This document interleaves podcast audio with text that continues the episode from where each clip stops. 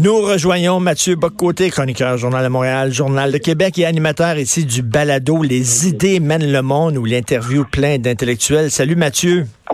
Bonjour. Écoute, en début de show, euh, je parlais de, ce texte qui est paru dans le National Post en avril 2015. 2015, où le chef de la GRC, Monsieur euh, Bob Paulson, après avoir euh, discuté avec 300 services de police à travers le pays, est arrivé à la conclusion que 70% des Autochtones, des femmes autochtones qui sont disparues et assassinées en, entre 82 et 2011, 70% de ces femmes-là ont été tuées par des Autochtones.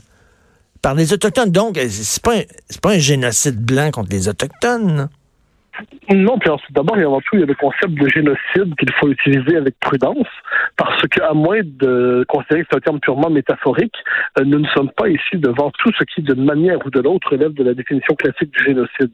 Ensuite, la volonté très forte aujourd'hui de diaboliser euh, toute forme, toute expérience occidentale en Amérique, en fait, c'est-à-dire l'expansion européenne, euh, la constitution des États occidentaux en Amérique, on veut présenter ça aujourd'hui comme une forme de colonialisme conduisant inévitablement une logique génocidaire. Alors tout ça, d'ailleurs, ça fait en sorte qu'aujourd'hui, on parle de discours des territoires non cédés, et ainsi de suite.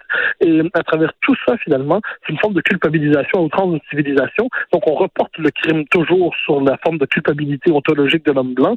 Et bien, dans les circonstances, nous sommes certainement devant une tragédie humaine épouvantable, une tragédie effrayante, mais expliquer ça par le génocide canadien, pour reprendre la formule du jour, ça relève du délire. À la limite, il y a même une forme, écoute, là, moi je vois, il y, a, quasiment une forme de xénophobie, de racisme là-dedans. C'est-à-dire que, bon, il y a beaucoup de femmes euh, euh, autochtones qui ont été tuées. Étant donné que les autochtones sont essentiellement bons, ils sont bons, si on revient au bon sauvage de Rousseau, voyons donc, donc si ces femmes-là se sont fait tuer, mais ça doit être par des Blancs parce que aucun homme autochtone ne pourrait tuer une femme autochtone. Or, on sait qu'il y a des problèmes d'alcoolisme, de, de toxicomanie, de violence conjugale dans ces communautés-là, comme dans n'importe quelle autre communauté.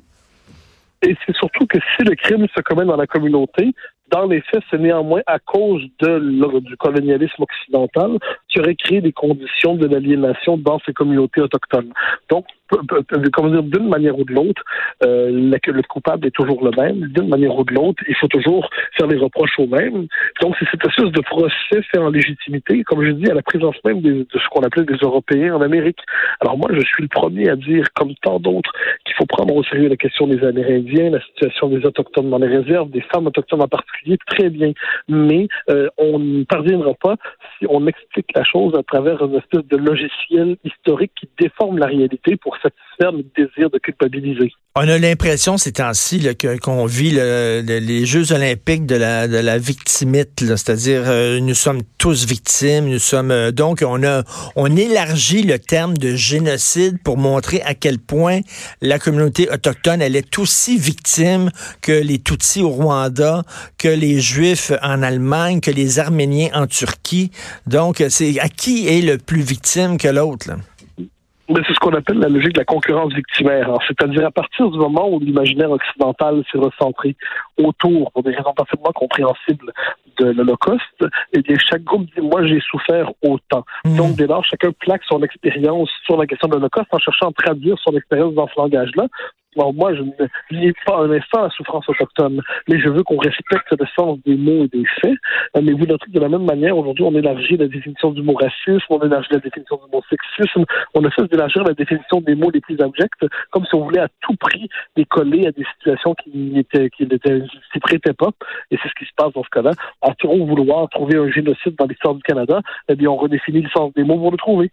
Ben c'est ça. Et si j'étais euh, juif et que ma famille euh, avait été exterminée euh, dans les camps de concentration nazis, je trouverais ça insultant qu'on essaie de faire un parallèle. je veux pas banaliser ce qui se passe dans les réserves, bien sûr, il faut mettre des gants blancs, mais on insulte les, victimes de véritables génocides en disant ça.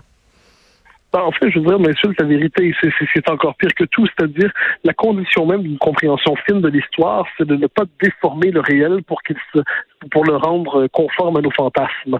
Or, le fait est qu'un massacre est une chose, la maltraitance généralisée d'une population en est une autre, euh, la mise en esclavage en est une autre, euh, la mise en réserve en est une autre, et le génocide en est une autre. Et si on décide de dire, bon, on va simplement conserver le mot le pire pour définir tout ça, pour conserver une capacité de susciter l'épouvante, eh bien, c'est probablement satisfaisant moralement, mais ça ne répond pas aux exigences élémentaires de la vérité. Ben oui, puis écoute, il faut, il faut le redire aux jeunes. Il y avait dans les années 40 euh, en Allemagne, c'était, c'était planifié, c'était concerté, c'était industrialisé, c'est-à-dire qu'il y a des experts qui se sont rencontrés pour dire euh, quel gaz on devrait utiliser pour tuer le maximum de juifs avec un coût minimal. Euh, on a passé aux, horaires des chemins de fer. Je dire, on a fait une véritable industrie autour de la mort. Ça n'a rien à voir. Mais moi, de ce point de vue, il faut rappeler, hein, le propre de l'Holocauste, le propre de la Shoah, c'est que la, on a programmé de manière industrielle et scientifique l'extinction d'un peuple. Alors ça, à l'échelle de l'histoire, il n'y a rien de comparable à ça, je crois. Euh, on est devant une forme de crime métaphysique. Cela dit, cela dit, pour ce qui est de, de l'histoire nord-américaine, sans le moindre doute, les Amérindiens sont, ne sont pas des grands vainqueurs. Ça, il n'y a pas de doute là-dessus. Mais faisons une distinction entre les différents pays. La France n'a pas traité les Amérindiens comme les Anglais, les, les, les les Anglais l'ont fait, les, les, Portugais, les Espagnols n'avaient pas la même politique. Et n'oublions jamais, on peut s'en faire une fierté, que les Français, par rapport à la Nouvelle-France, euh, ont eu une politique exemplaire dans leur rapport aux Amérindiens. On ne peut pas dire ça nécessairement de la part des anglophones. Est-ce que tu dirais, toi, que l'esclavage, la traite des Noirs, l'esclavage des Noirs serait une forme de génocide? Alors là, oui, je sais que c'est le débat en ce moment en France, un peu en ce moment.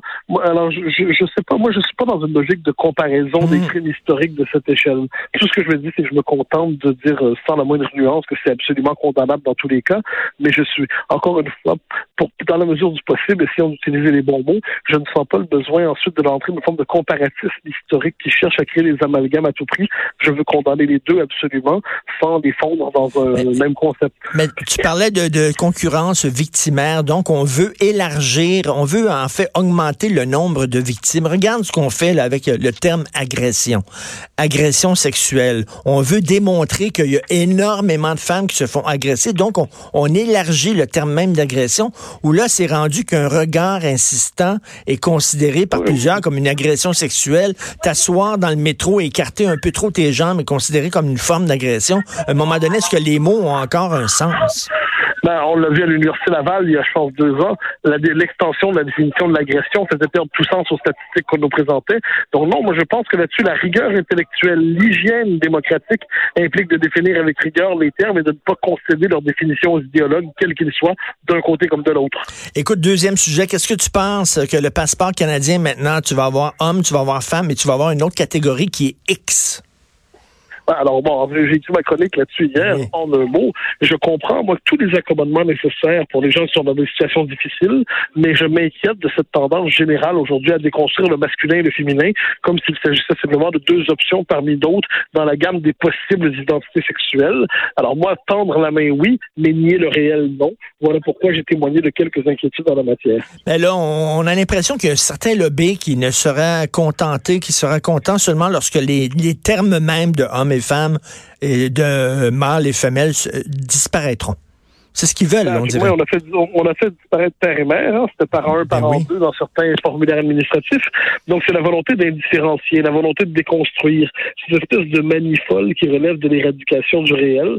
Alors, moi, devant cela, je suis de ce, de ce camp plurimillénaire qui consiste à croire que l'homme et la femme sont les deux visages fondamentaux de l'humanité, que la différence sexuelle est fondatrice anthropologiquement pour toutes les cultures, et que, que c'est très bien ici, et qu'ensuite, il faut dans toute société un espace de liberté un espace dans l'image, un espace dans, les, dans la culture pour que ceux qui se dérobent à la norme puissent exister librement sans pour autant abolir les codes fondamentaux de la culture. Écoute, je pense pas que si quelqu'un a un passeport canadien avec X dessus, je pense pas que cette personne-là va être très bien reçue dans certains pays.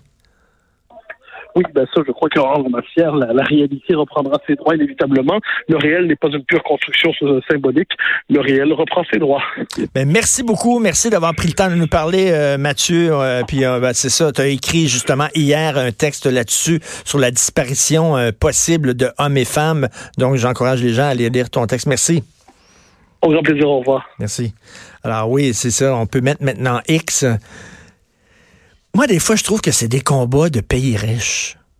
Tu sais, nous autres, ça, va relativement, ben oui, encore de l'homophobie, oui, encore, mais tu sais, c'est quand même, ça va, on a vu dans un pays quand même, là, on essaie, tu sais, si on veut vraiment lutter contre les inégalités, ce serait le fun que les féministes québécoises luttent contre, euh, je sais pas, pour libérer des femmes qui sont emprisonnées dans certains pays parce qu'elles osent montrer leurs cheveux, parce qu'elles osent enlever leur voile. Euh, c'est des combats qui sont importants. De penser à des gens là, qui, ont, qui sont beaucoup moins euh, chanceux que nous, où les, les, droits de la personne sont, sont beaucoup plus bafoués qu'ici. On dirait qu'on on est en train de s'inventer des problèmes ici. Là. On est un pays riche, un pays relativement confortable un pays où les relations hommes-femmes vont relativement bien, euh, où les gays, pardon, tu peux être homosexuel ici et quand même ne pas craindre pour ta vie. Euh, on est en train de, de s'inventer des problèmes alors qu'il me semble qu'on devrait peut-être prendre nos énergies pour les militants, pour essayer d'aider euh, les homosexuels qui sont véritablement bafoués dans certains pays, les femmes qui sont véritablement traitées comme des citoyennes de, de seconde zone dans, certains pays. Mais non, on est refermé sur notre petit nombril et on s'invente des problèmes. Demain, 6 juin, hein, 75e anniversaire du débarquement. Euh, je vais vous parler, moi, de mon expérience je n'ai pas fait le débarquement. Pas ça, là. Je suis allé deux fois sur les plages. J'ai fait le pèlerinage à deux reprises. Je vais certainement le refaire une troisième fois. C'est une des grandes expériences de ma vie d'aller revoir justement ces plages où les gens, les, jeunes Canadiens, les jeunes Américains, les jeunes Britanniques sont morts pour aller défendre la démocratie qui était en danger en Europe. Euh, des gens qui se battaient pour des causes qui, qui étaient plus grandes qu'eux. C'est très, très, très touchant de faire ça. Passez une excellente journée. On se reparle demain 10 heures. Excellente journée politiquement incorrecte.